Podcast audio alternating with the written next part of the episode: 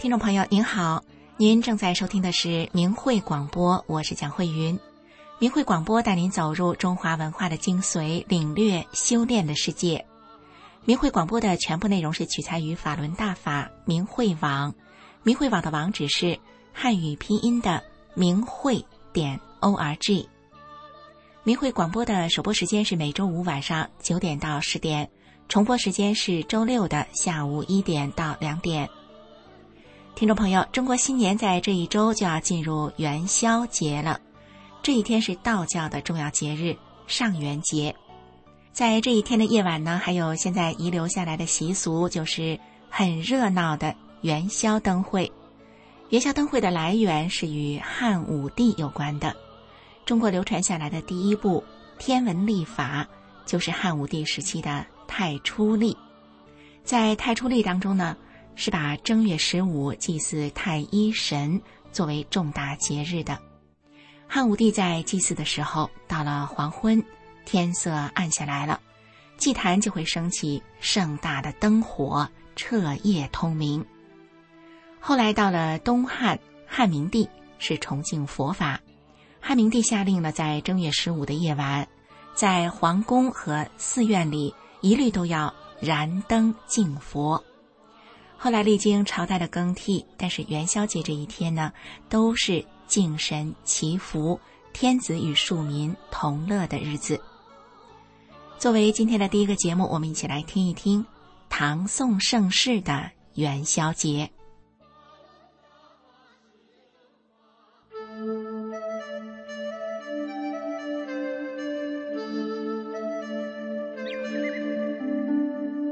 听众朋友，大家好。您正在收听的是明慧广播神传文化节目，我是主持人心雨。很快元宵节就要到了，元宵节是自汉代兴起的，培育出灯笼、灯谜、诗词、元宵、汤圆等文化之花。元宵节的历史久远，内涵丰富。今天就让我们从历史的典籍中。去寻找盛唐文宋的元宵节盛况。唐朝的元宵节，春色如海的笙歌年华。唐朝以后，常常在正月十五打开居民区的门，点起灯笼。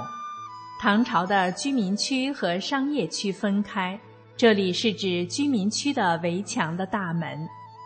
开元二十四年。公元七百三十六年，唐玄宗在勤政楼城墙外加了一道围墙，从此勤政楼前楼变成了观礼台，楼下的广场成为宫廷的歌舞场。每到正月十五，唐玄宗都到楼上赏灯看戏，皇亲贵族和朝中重臣设有专门的看楼。夜色将近时，就让宫女到楼前歌舞娱乐。有诗云：“三百内人连袖舞，一时天上着词声。”唐玄宗的元宵灯会上有歌舞、杂技、魔术、山车、汉船、寻童、走索、玩剑、脚底等百戏，也有胡旋舞。这支舞、霓裳羽衣舞、秋瓷乐、天竺乐等乐舞，还有琵琶、笙、笛、箜篌、拍板等组成的伴奏乐团。元宵节的灯笼也出落得千姿百态，长短鲜浓，富丽清雅，各有千秋。汉朝的黄色灯笼到了唐朝。匠人毛顺打造出了壮丽的灯楼。京都的匠人毛顺给唐玄宗在上阳宫做成了二十座灯楼，每座一百五十尺。这个上阳宫就是梅妃写下《一壶珠》的上阳宫。上阳宫的灯楼建成后，史上有名的道士叶法善从圣贞观来观赏。只见上阳宫金碧辉煌，二十座灯楼，座座悬以珍珠明玉，灿烂灯火映照着莹润的珠玉，在微风的吹拂下，音韵悠扬。叶法善称赞说：“这真是皇家气派，宫中的灯笼不同凡响。”然后淡淡的说：“凉州的灯笼虽然不比皇宫。”但是也值得一看呢。唐玄宗问道：“难道你看过凉州的灯笼吗？”要知道，这二人此时在长安，凉州在现在的甘肃武威。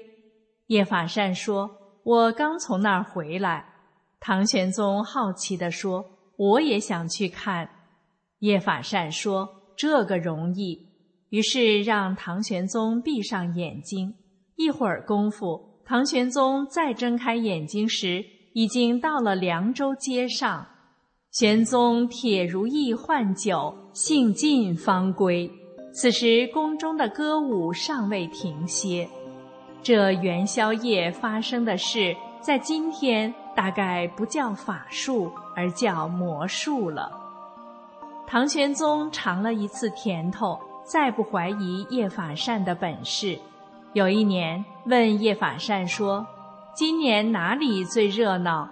叶法善说：“广陵最热闹。”玄宗说：“我也想去看。”一会儿功夫，殿前出现了一座彩虹桥。叶法善说：“桥已成。”玄宗带着杨贵妃、高力士和乐官登桥，一会儿就到了广陵。玄宗大为高兴。让乐官演奏一曲《霓裳羽衣曲》后回宫。几十天后，孝感官员上书说，正月十五有一对仙人来了，演奏了一曲《霓裳》后又走了。玄宗大喜。唐睿宗时，一个胡人请求在玄武楼外点燃千百盏灯供佛，都城里的人争着出城来观看。从敦煌壁画看，唐宋时期的敦煌人会在正月十五这天举行隆重的燃灯活动，王公贵族和平民百姓同乐。一份一千多年前的河西节度使大王宝刹燃灯文显示，在公元九百六十四年至九百七十四年间的一个元宵节。时任敦煌地区最高长官的河西节度使大王曹元忠，在莫高窟主持了燃灯活动。地方的最高长官主持燃灯仪式，并有文章记载，足见当时正月十五的隆重和举国上下、中原内外崇佛信道的宗教氛围。宋朝的元宵节，灯火辉煌的繁华盛世。宋朝沿袭了唐朝的习惯，上元节的前后各一天，城中张灯，大内正门结彩成了山楼，挂起影灯，搭起露台，宫廷乐队演出各种剧目，皇上到道观上香，然后到灯楼上。或者东华门和东西角楼上观灯宴饮大臣，周边国家的使臣随着本国的歌舞乐队在灯楼下列开，东华左右掖门、东西角楼、城门大道、大公观寺院都搭起了山棚，奏乐张灯，皇城的内城墙上都挂满了灯笼，晚上。把旧城门打开，一直到天亮，让读书人和百姓尽情观看。后来增加到了正月十七和十八两天。到了宋徽宗政和年间，下诏放灯五天，正月十八为之收灯。最后一曲歌毕，开始拆除灯楼。楼台寂寞收灯夜。李相萧条扫雪天，宋太祖在建隆二年的上元节登上明德楼赏灯，召见朝廷中的高级官员元宵节宴饮，江南和吴越的使者也列席，西洋和南洋的外国人的待遇降了一等，坐在楼下也赏赐了酒食，直到夜半。真宗景德元年正月十四日，赐大食三佛旗，图端诸国来进奉的使者名前。让他们赏灯宴饮，这既是外交礼节，对藩国的礼遇，也是证明宋朝国力的时候。《东京梦华录》的作者回忆，皇帝在正月十五的晚上，带着太子、后妃和宫人们登上宣德楼，观赏御街的灯笼。宋朝的元宵节有多繁盛呢？从前一年的冬至节后就开始准备了，在京都开封内搭起山棚，供人表演观看。搭起的山棚正对着宣德楼，游人涌到御街上来看热闹。两廊下奇树异能，歌舞百戏，邻邻相切，乐声嘈杂十余里。据《东京梦华录》记载。杨贵妃入宫后，杨家子弟攀附杨妃裙带飞黄腾达。每到上元夜，燃起千支巨烛斗富。到了宋朝，地方的官府在元宵节可以悬起千盏灯笼。宋朝的经济实力可见一斑。宋氏南渡之后，对精美生活的追求并没有淡弱。三秋桂子、十里荷花的熏风，把生活滋养得更加宜人。北宋从前一年的冬至日之后开始准备元宵节，而南宋从前一年的重阳节赏过菊花灯之后，就开始准备来年元宵节的灯笼了。记载南宋生活的《武林旧事》专以灯品一节。记载上等新奇灯笼的种类，当时苏州和福州的灯笼为天下冠，新安的灯笼是后起之秀。有的灯笼用玳瑁装饰，五谷玻璃灯像一个玻璃球，珠子灯五色珠为网，下垂流苏，羊皮灯如皮影戏，萝卜灯尤其多。最新奇的是万眼螺，我们如今只能从文字的描绘上去想象当时的灯笼之精美新奇。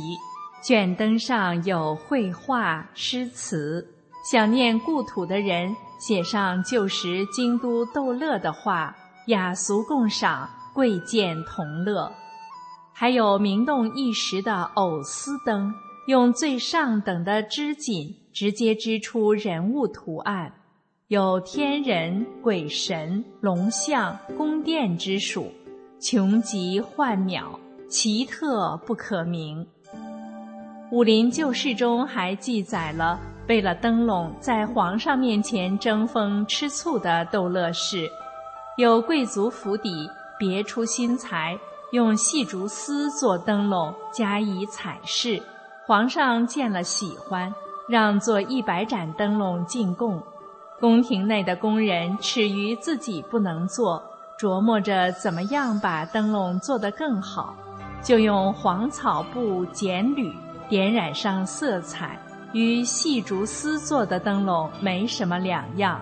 总共两天，已经做了一百盏，供给了皇宫，雪了尺，可见当时的工匠还是很有敬业精神的。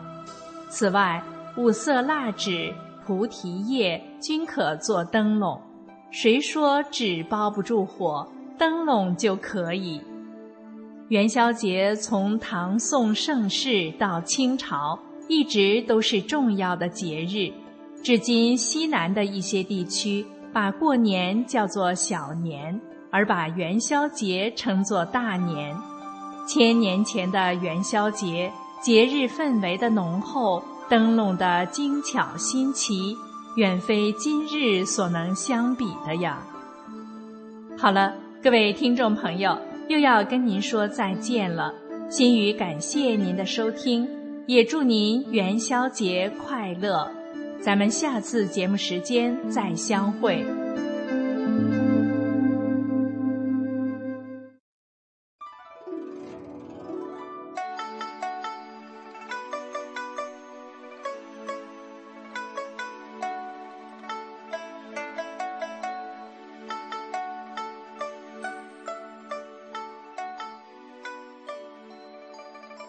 听众朋友，您这里正在收听的是明慧广播。明慧广播带您走入中华文化的精髓，领略修炼的世界。明慧广播的首播时间是每周五晚上九点到十点，重播时间是周六的下午一点到两点。不知道听众朋友，您那里是否也有元宵灯会呢？不过啊，就算看不到透明的楼台塔阁，也没有骄横天际的彩灯。或者是没有锣鼓喧腾，也没有大人小孩手拿着灯笼逛街，这些啊没有都没有关系，因为元宵节最重要的意义是敬神、祈福、崇敬天神。在这个节日里，人们对神忏悔，天神在衡量功过的时候，忏悔的人就可以得以减过赐福。那么，对当前全世界我们华人来说，认识造成当前中国众多人死亡的这场瘟疫，应该最是攸关祸福的一件事了。所以接下来这个节目格外的重要，我们一起来收听《明慧十方》这个节目，《病毒的党性》。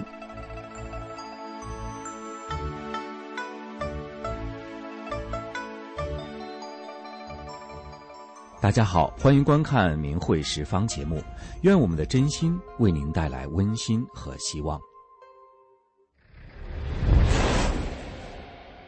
二零一九年底，武汉肺炎爆发，中共隐瞒疫情，打压吹哨人，导致武汉肺炎演变成全球大瘟疫。世界各国从开始的惊慌失措到疫苗问世，学会了与病毒共存。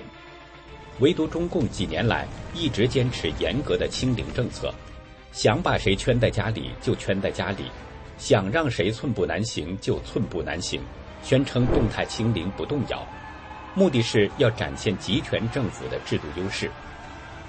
就在人们觉得解封遥遥无期的时候，二零二二年十二月七号，中共突然政策大转向，几乎是一夜之间开始了十四亿人与病毒共存。迎来了疫情的全面爆发，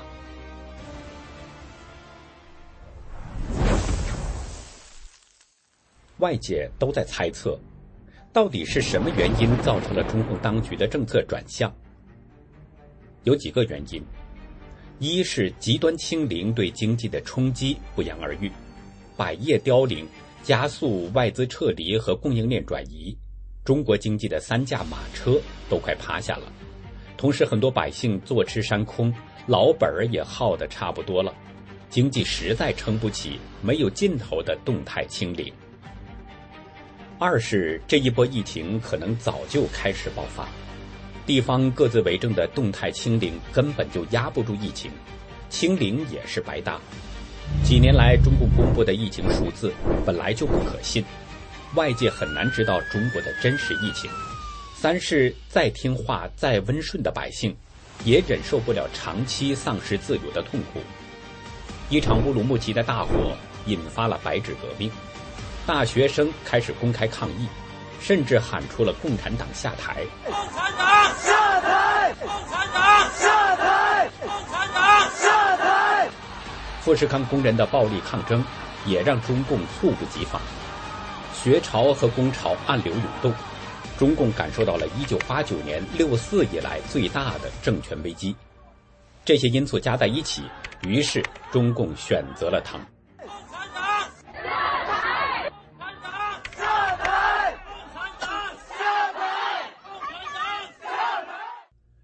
奥密克戎变种传播力强，但是毒性很弱，普遍的感觉就是像个感冒，这也是西方采取与病毒共存的原因之一。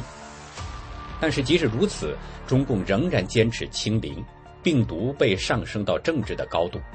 棉签捅鼻子都成了社会常态，政府花多少钱都不在乎，口口声声生命至上，生命至上，生命至上。难怪有人开玩笑地说，在美国什么都是病，只有新冠不算病；在中国什么都不是病，只有新冠才算病。现在突然放开了，这个病毒就一下子就什么都不是了，党都甚至懒得理它了。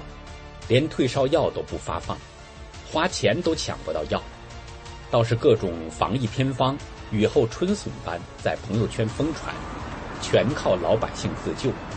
共产党口口声声的生命至上，变成了让老百姓用生命去闯关。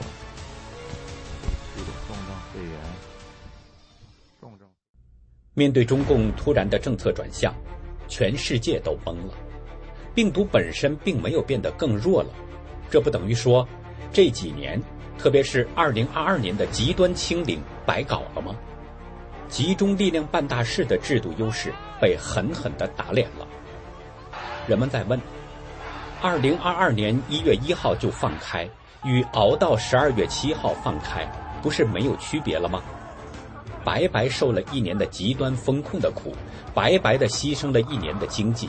白白丧失了一年的基本自由，在风控带来的次生灾害中，有多少人白白的送了性命？但是中共的舆论仍然是从胜利走向胜利，疫情防控进入新阶段。新华社再发三连评，盛赞从统筹到高效统筹，再到更好统筹，没有最好，只有更好。反正是生活在中国的老百姓就偷着乐吧，你们就偷着乐吧。网上流传的一句话就是：几年来中共在下很大的一盘棋，老百姓有怨言，那也是不了解政府的用意。仔细想想，中共真的是在下很大一盘棋，把老百姓往死里整的一盘棋。放开之后。医院里人满为患，医疗系统面临严峻考验。我们看一个数据：二零二零年每十万人的重症监护室床位数，德国是二十八点二张，美国二十一点六张，日本十三点八张，而中国只有三点六张。人民的健康问题是一个国家发展的重要指标。党的喉舌天天炒作，厉害了我的国，宣传大国崛起。为什么最关系到民生的医疗体系仍然很脆弱？政府把钱都用到什么地方去了？中国到处可见的面子工程，花钱就像无底洞的高科技维稳，在全世界毫不吝啬大撒币的统战、大外宣。往往无利可图，收不回贷款的一带一路等等烧钱烧得不亦乐乎，医疗健康体系却提不上日程，有限的医疗资源又被为高干服务的特殊病房占去了大半，于是中共这种面子工程驱动的表面繁荣，一遇到真的有关百姓生死的灾难，就被打回原形。前面说了。长期的风控拖垮了中国的经济，其中很多药厂都关闭或者不完全开工，造成退烧药都供应不上。同时，清零政策客观上造成中国人对新冠病毒的免疫力普遍低下。冬天是病毒最为肆虐的季节，又赶上岁末，过年人员流动最繁忙，是病毒传播的大温床。在这个时候放开。从病毒的传播上讲，可以说是最糟糕的时候。中国自己研发的疫苗效果不好，却拒绝接受西方国家的疫苗。中共政府把老百姓从风控的不自由，一下子给扔到了病毒自由传播、老百姓听天由命的另一个极端。这盘棋下的，就是要把中国老百姓置于最危险的境地。虽然中共公布的死亡数字很少，但是人们发现殡仪馆排长队比平时高出许多倍来，可见死亡的人数不会少。西方医疗健康模型推测，中国在新一波的疫情中死亡会超过一百万人。人们也注意到，中国疫情传播的速度和规模也显得异常。卡塔尔世界杯，观众密集不戴口罩没事儿；阿根廷队夺冠，举国欢庆不戴口罩没事儿；俄罗斯忙于乌克兰战事，疫苗核酸都不做，口罩也不戴没事儿；唯独中国。刚刚放开就全民传染，而且所有变异毒株全部迅速进入中国。中共内部会议透露，一天三千七百万人感染，近二十天内估计二点四八亿人染疫。反思一下中共的防疫措施，串起来一看，几乎可以说就是最糟糕的一个组合。随机乱做都不太可能把老百姓和国家经济推到这么坏的地步。这一盘棋，真正是把人民往死里整的一盘棋。不过，这染疫的人群中，什么样的人最危险呢？有人说是老人、有基础病的人，这都是表面现象，不同年龄段的人其实都有。有人注意到，这波疫情死亡的中共高官、名人特别多，再深究一下。是中共党员比较多。疫情如海啸，十万禁忌。大疫中导致这场持续不断的瘟疫的根本原因是什么？出路何在？每个人都急切想得到避疫良方。事实上，法轮功创始人李洪志大师多年来就一直在开示真机。疫情爆发之初。李洪志大师于二零二零年三月份在《理性》一文中指出，瘟疫本身是神安排的，是历史发展的必然。其实，瘟疫本身就是针对人心道德变坏、业力大了而来的。目前，中共病毒武汉肺炎这样的瘟疫是有目的、有目标而来的，它是来淘汰邪党分子的。与中共邪党走在一起的人的，不信你们看一看，目前最严重的那些国家，都是与邪党走得近的，人也是一样。那么怎么办？远离中共邪党，不为邪党站队，因为他背后是红色魔鬼，表面行为是流氓，而且无恶不作。神要开始铲除他了，为其站队的。都会被淘汰，不信就拭目以待。疫情的发展印证着李大师的话。二零二二年十一月三十号，中国共产党在人中的邪恶总代表江泽民死了，显示已开始更大规模清理中共邪党。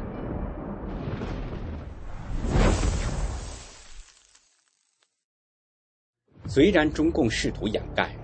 但大量中共体制内的高官以及名人染疫的消息不断传出，生老病死本是寻常，这么多社会名人和中共党员及其同路人集中死亡，就显得不寻常了。下面是二零二二年十二月一号至十二月二十二号之间部分中共名人党员的病亡名单。除了以上名单，还有许多名人染疫死亡，包括文艺界的一些名人，因公开资料未能查明是中共党员而未列入名单。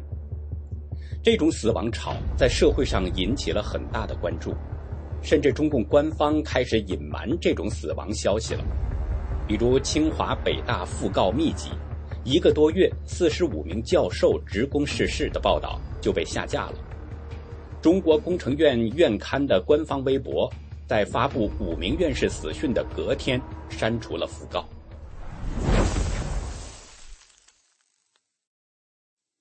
有观众会问：这些去世的中共党员们或者同路人，大多数都是老人呢？是的，不过有迷才有悟。这就是在为活着的人争取选择的时间，给活着的人决裂中共、退出中共的机会。发声明退出曾经加入过的中共党团队组织，也就是“三退”，是真正利国利民利己、造福子孙后代的明智之举。如何做三退？上大纪元开设的退党网站，或者找三退义工。如果在大陆的民众不能翻墙、不能出国，又没有海外亲戚帮着办理，只要把三退声明写在人民币上，或者把声明贴在公共场所，一样有效。人在做，天在看，神看的是人心。李洪志大师理性一文告诫世人：远离中共，趋吉避凶。人应该向神真心的忏悔。自己哪里不好，希望给机会改过，这才是办法，这才是灵丹妙药。请观众朋友们点赞、订阅、转发我们的频道，让更多人看到真相。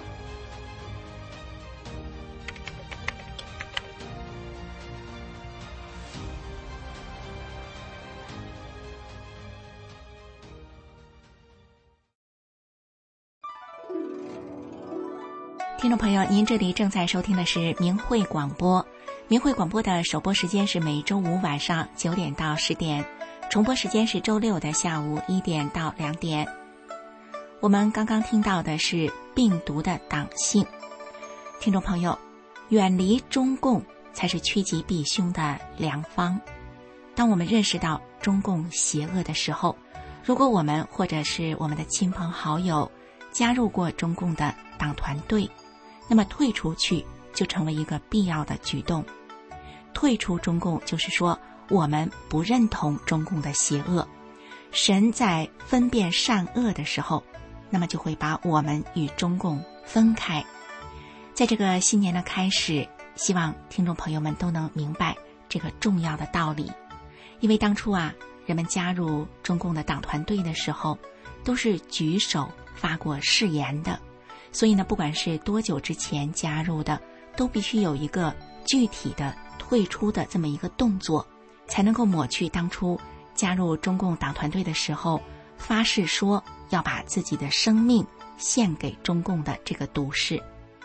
这样呢，已经三退的人才不会随着中共的罪恶而遭受到天谴。好，接下来我们一起来收听天音净乐节目。这一期的节目叫做《真相是救人的灵丹妙药》。美好纯正的音乐来自佛国，飞遍人间。光明的天音，荡涤心中的杂念。远真善忍的纯净祥和。透过天籁般的乐音，带您走回心灵的故居。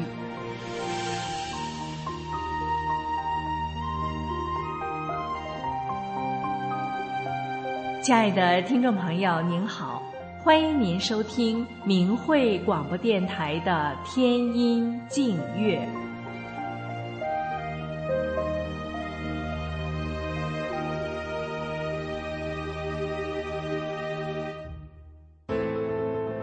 在古时，瘟疫流行，人们知道是天谴。东西方传统文化中都认为，瘟疫流行是因为人心败坏、道德沦丧、好坏不分、亵渎神灵，招致瘟疫。节目的开始，请欣赏歌曲《救人为所愿》。歌词中写道。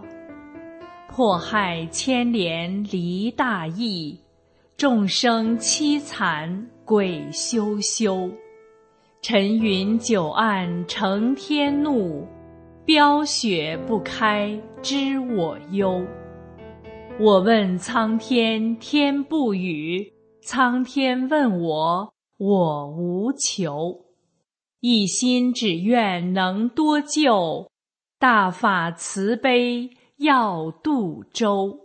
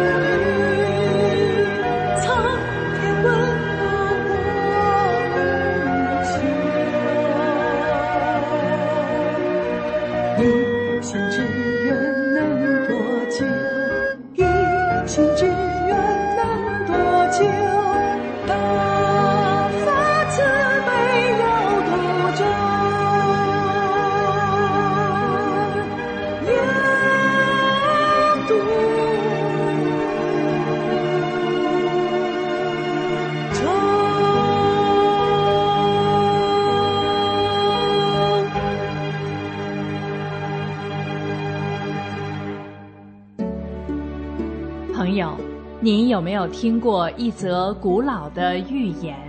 说到人类的末节时期，神会回到人间救他的子民。神的诺言在兑现，只有善良人才会被他选中回天。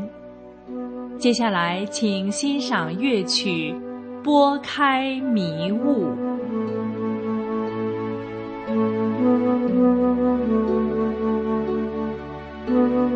you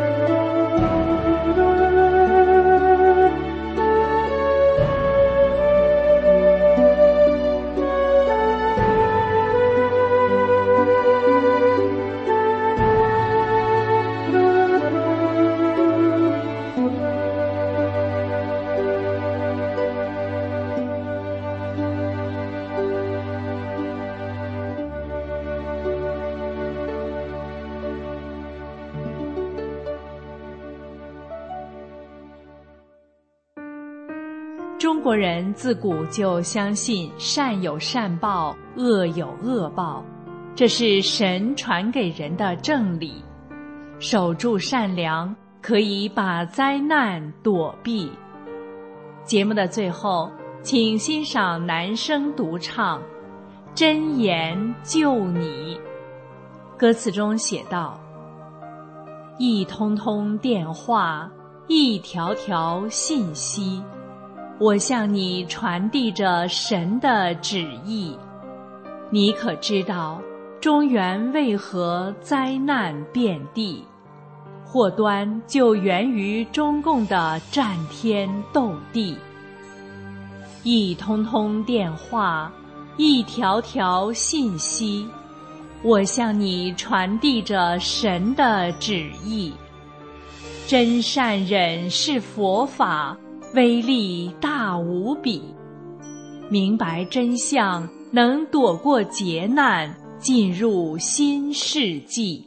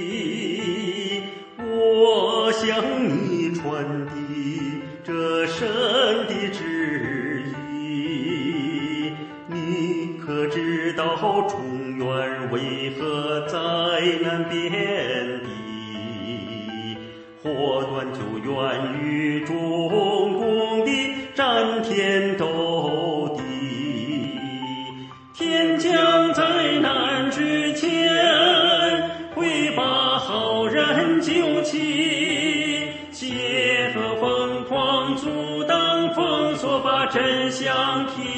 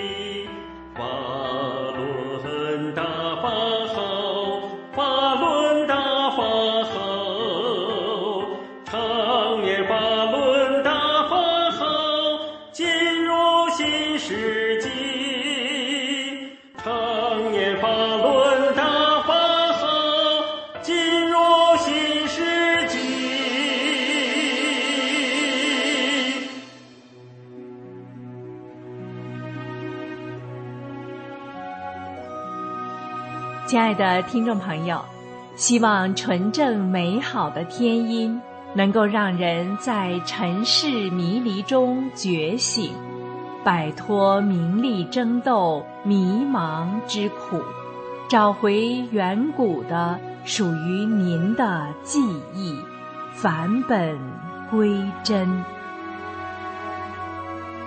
今天的天音静月节目就为您播送到这里，感谢您的收听，下期节目我们再见。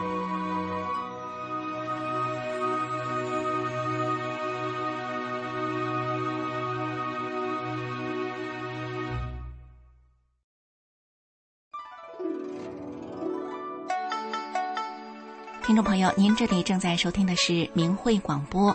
我们今天的最后一个节目是祝你平安。在这个节目当中，讲述的是加拿大多伦多的一位张先生，他最近的真实经历。他在中国的哥哥因为疫情白肺衰竭，医生认为已经过不了当晚了。张先生的父亲从中国给他打了电话，这通电话虽然让张先生的哥哥平安度过了当晚，但是后来还是历经了变化。接下来，我们一起来收听张先生的真实经历，也祝听众朋友们都能够平安。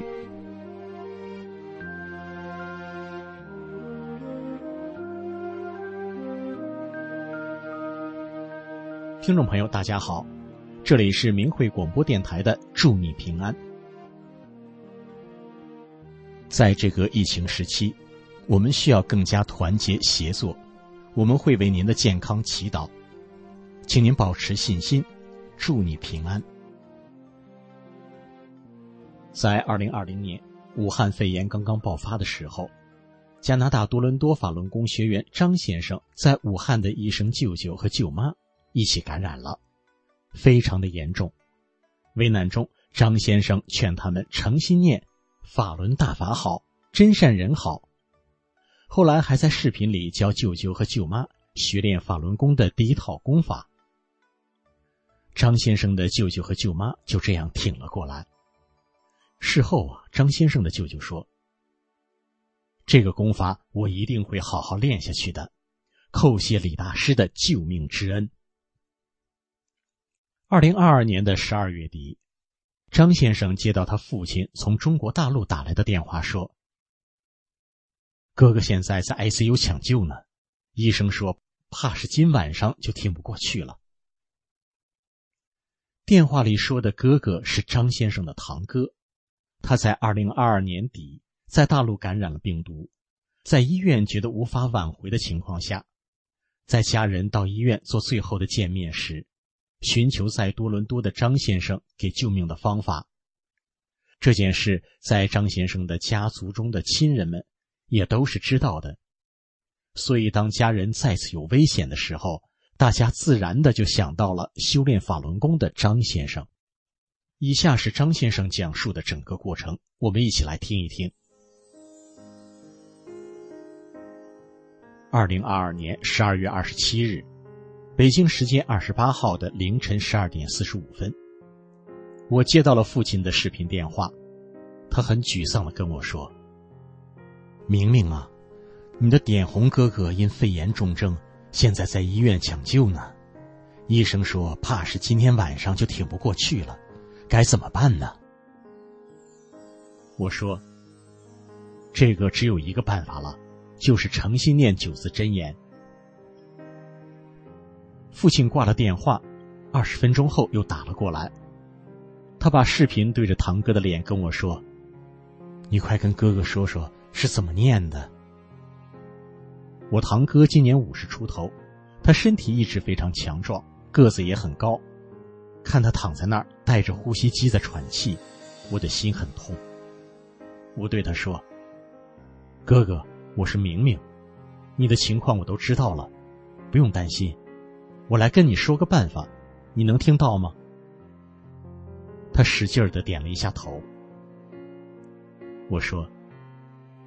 你的情况跟我舅舅差不多，很容易的，就看你信不信了。你现在就不停的念“法轮大法好，真善人好”。你先把今晚挺过来，等你能好点了，我会再教你一套功法，你就能很快的恢复的。你能照着做吗？我爸爸在旁边又教了他一次。这时，堂哥的儿子和家人都围了过来，还有我的堂姐。我就对他们说：“堂哥现在比较虚弱，你们也要一起帮忙啊！一起不停的、诚心的念九字真言，请求李洪志师傅保护他。他们回复说：“好的，好的，我们一定念。”后来，爸爸把电话给了我那个十几年没见过面的堂姐，我就跟他讲了法轮功的真相，说了舅舅和舅妈的情况。姐姐当场还要我也一起念。北京时间的上午八点，收到爸爸的短信说：“昨天他终于挺过来了，不容易啊。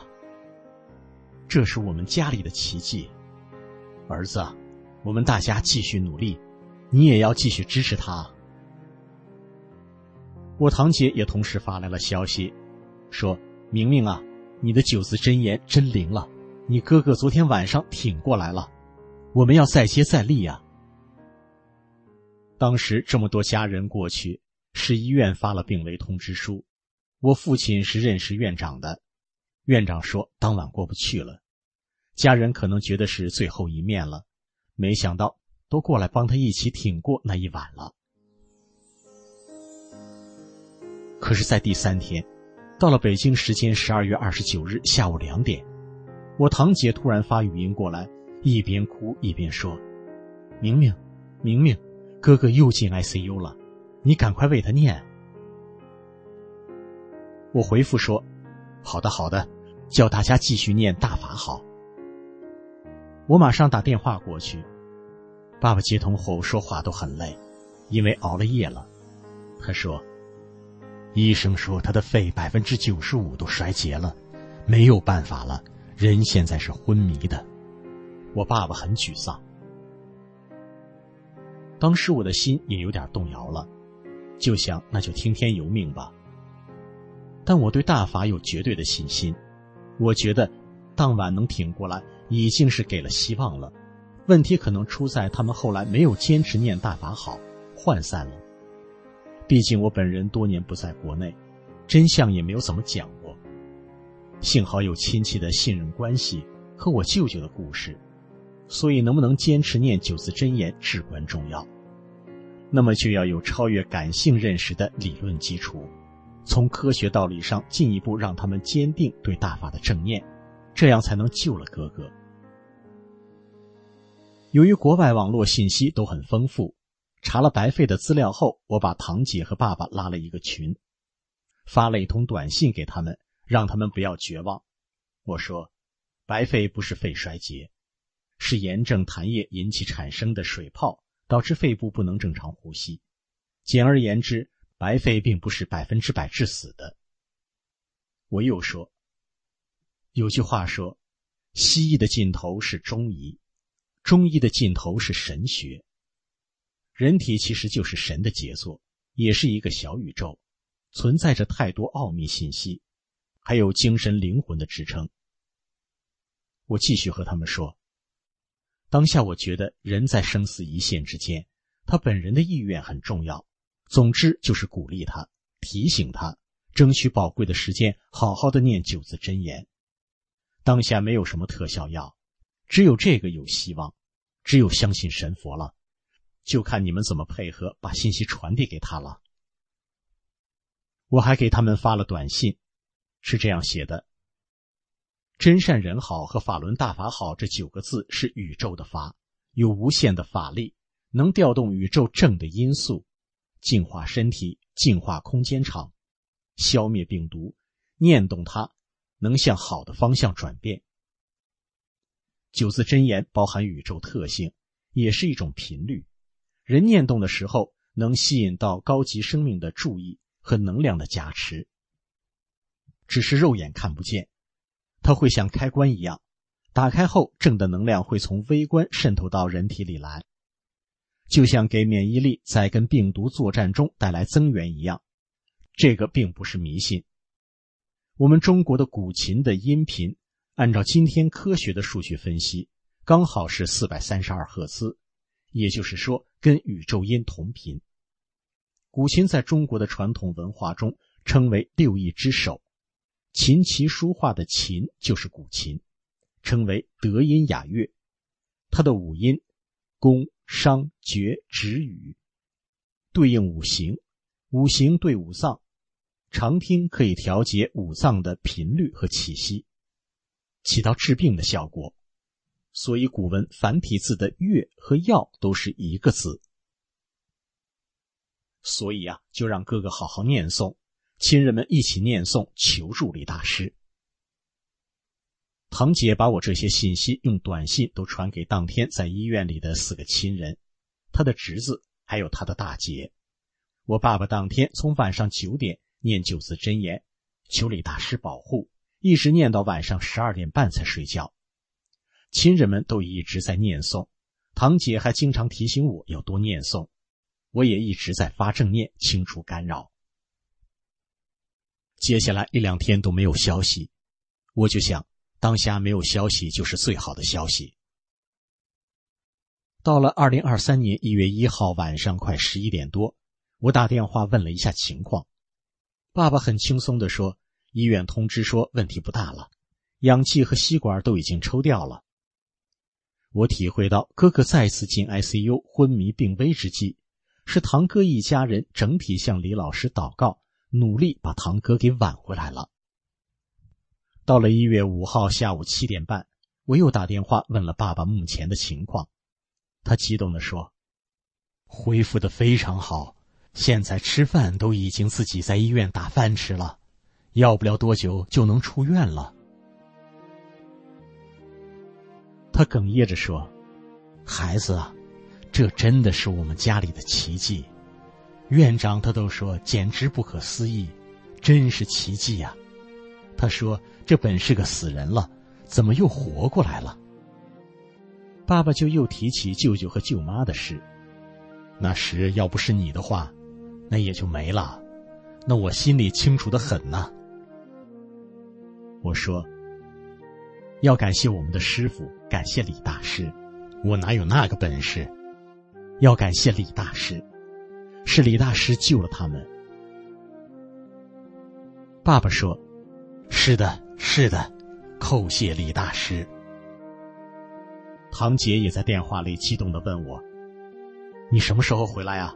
大家都非常想念你。”堂姐一再表示非常感谢李大师，感谢他的救命之恩。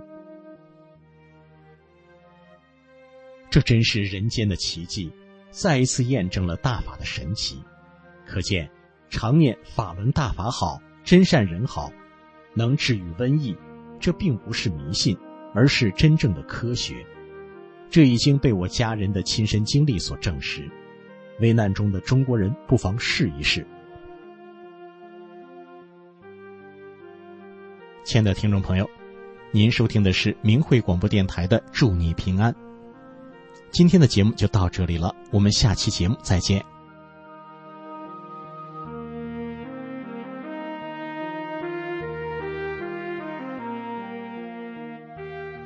众朋友，您正在收听的是明慧广播。今天我们一个小时的节目就到此结束了，下周同一时间我们空中再会。